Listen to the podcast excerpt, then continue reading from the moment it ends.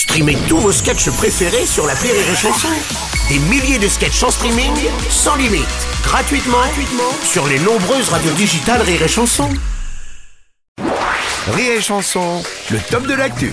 C'est déjà l'heure du top de l'actu d'Edgar Yves. Bonjour Edgar Yves. Oui, oui, tout à fait. Euh, alors moi, Bruno, dernièrement, j'ai bouleversé mes habitudes. J'ai opéré un changement radical dans ma vie, un changement total. Ah bon, t'as fait quoi? J'ai réfléchi.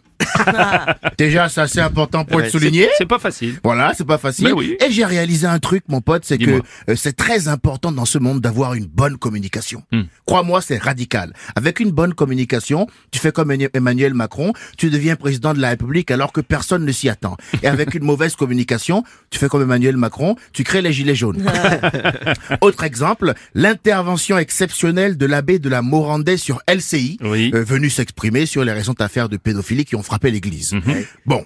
Déjà, pour moi, demander à un prêtre son avis sur la pédophilie dans le clergé, c'est un peu comme demander à ta femme si elle a connu beaucoup de mecs avant toi. T'as une chance sur deux d'avoir une réponse déplaisante.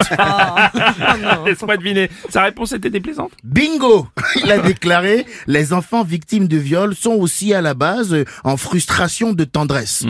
Bon, là, euh, en termes de communication, pas- non. je ne te cache pas qu'on est sur une des pires prouesses techniques que j'ai vues de ma vie. Hein. Va falloir que le Vatican paye deux trois stages, je te le cache pas.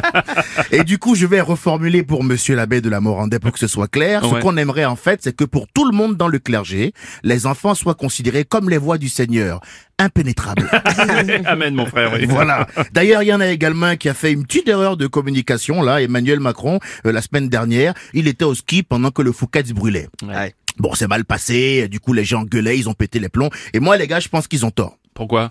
Bah écoute, en rentrant de vacances, Ouais. Emmanuel Macron a demandé à l'armée, Ouais. donc des individus dotés de FAMAS, Oui. une arme létale, Oui. c'est-à-dire qui peut ôter la vie de manière euh, définitive, C'est ça d'intervenir en renfort pendant les manifestations.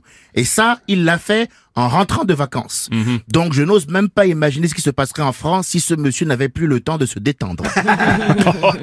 Pareil, on a assez de gens éborgnés comme ça en France, alors si ça lui fait plaisir, laissez Castaner zouker en boîte pépère.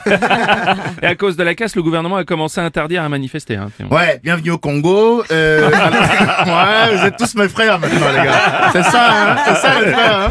C'est ça, les gars. hein. Bienvenue, bienvenue. Alors, tu sais quoi, Bruno? Je cogite là parce que décidément, c'est une fâcheuse tendance chez moi en ce moment. Oui. Euh, et je me dis, si j'étais le gouvernement de la France, cinquième puissance mondiale quand même. Hmm. Oui. Bon, j'imagine qu'avec mes services secrets, je pourrais aisément identifier les casseurs. Oui. Seulement, si j'étais mal intentionné, ce serait beaucoup plus habile pour moi de confondre volontairement les casseurs et les gilets jaunes pour gagner l'opinion publique et ensuite interdire les gilets jaunes. Mais bon, ça, c'est seulement si j'étais mal intentionné. Ah, oui, oui, oui, oui, voilà. Seulement et seulement si, hein, on est d'accord. bien sûr, hein. bien sûr, Voilà, bien sûr, si et seulement si.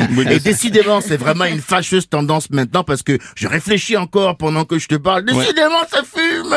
Euh, et je réalise que le plus grave dans ce monde, en fait, ce n'est pas de mal agir, Bruno. Ah bon, c'est quoi alors? Ne pas réussir à convaincre les gens du contraire.